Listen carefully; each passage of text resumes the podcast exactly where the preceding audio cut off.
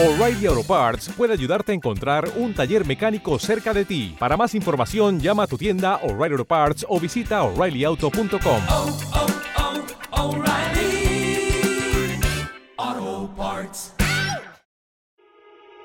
You, you love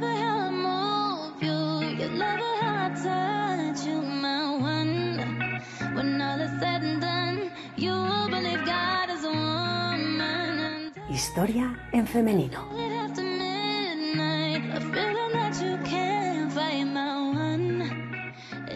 woman. En Historia en Femenino siempre nos gusta hablar sobre mujeres diferentes, mujeres aventureras, mujeres increíbles. Pero algunas veces tenemos también que hablar de mujeres de las cuales no nos sentimos orgullosas. Mujeres tremendas, horribles, asesinas. Y este es el caso de esta semana. La llamaban la bestia de Auschwitz se llamaba María Mandel. Medio millón de personas, entre ellos mujeres y niños, perdieron la vida a causa de la voluntad asesina de una sola mujer. Ella, María Mandel, como otras y otros al servicio de la barbarie nazi, lo hacían por órdenes superiores, como si esto fuera razón y justificación suficiente. Su presencia provocaba terror en aquellos que cayeron bajo sus redes y su agresividad gratuita. No solo se dedicó a sembrar el horror entre los prisioneros, sino que también ayudó a otros monstruos del holocausto a ejecutar experimentos médicos con seres humanos. No es extraño que María Mandel pasara a la historia como la bestia de Auschwitz una bestia que se deleitaba oyendo tocar a la banda de música del campo, mientras la muerte y la crueldad salía de su propia mano. María Mandel nació el 10 de enero de 1912 en una ciudad austríaca, en el seno de una familia de artesanos.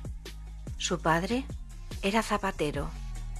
María, la pequeña de cuatro hermanas, tuvo una infancia feliz y recibió una buena educación.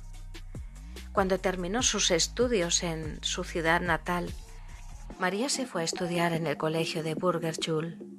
Terminados los estudios, su búsqueda de trabajo fue infructuosa, por lo que pronto volvió al hogar familiar, donde durante un tiempo ayudó a su padre en el negocio zapatero, pero su relación con su madre, Ana, se fue degradando con el tiempo hasta que esta relación totalmente insostenible la obligó a marchar de nuevo.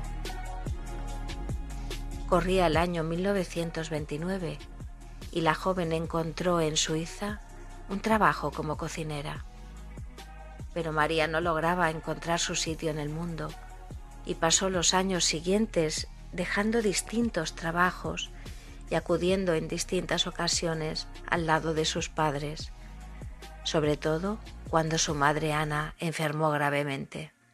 Pero en 1938, cuando acababa de salir de su enésimo fracaso laboral, María encontró la solución en un familiar suyo que la ayudó a ingresar en octubre de aquel mismo año en el centro de internamiento de Lichtenburg como guardiana. Cuando este lugar se quedó pequeño para acoger al gran número de prisioneros, se creó el cercano campo de Ravensbrück, reservado solo para mujeres, al que fue trasladado María Mandel.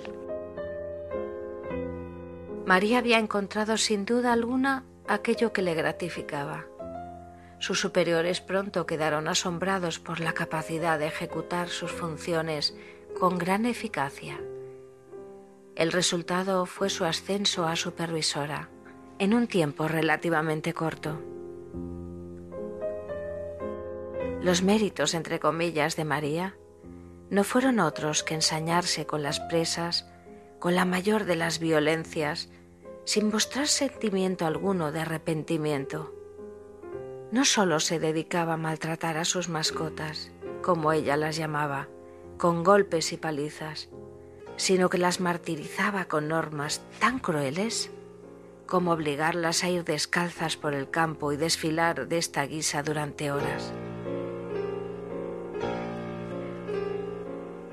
María empezó a participar en experimentos médicos con las reclusas, que se convertían en conejillos de indias humanas.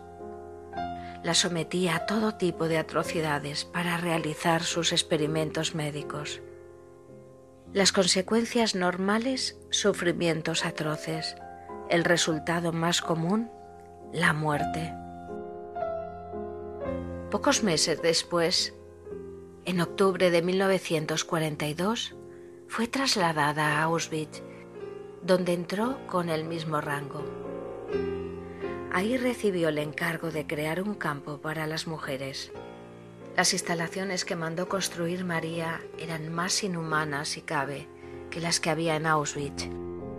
A los malos tratos físicos de los que ella se encargaba personalmente, se unían las bajas temperaturas, la humedad, la falta de agua corriente. Las muertes por tifus, hipotermia e infecciones varias estaba a la orden del día. Ni que decir tiene que María nunca perdió un solo minuto en encontrar una solución digna para sus víctimas. María Mandel, amante de la música clásica, fue la responsable de organizar la primera orquesta de mujeres de Auschwitz, en la que sus miembros fueron tratados un poco mejor que el resto de las mujeres del campo. Dos años después de su llegada, María Mandel quien se había ganado la Cruz del Mérito Militar de segunda clase, fue trasladada a Muldorf, un subcampo de Dachau. Allí solo estuvo unos meses, pues en abril de 1945, ante la inminente llegada de los aliados, decidió huir a su ciudad natal. Pero el 10 de agosto de aquel mismo año fue detenida por norteamericanos que la mantuvieron encerrada durante un año. En octubre de 1946 fue extraditada a Polonia y en noviembre de 1947 fue juzgada en Cracovia, en los primeros juicios de Auschwitz. María fue condenada a la horca. Su ejecución se hizo efectiva el 24 de enero de 1948. María murió habiendo dejado tras de sí una ingente montaña de muertes inocentes.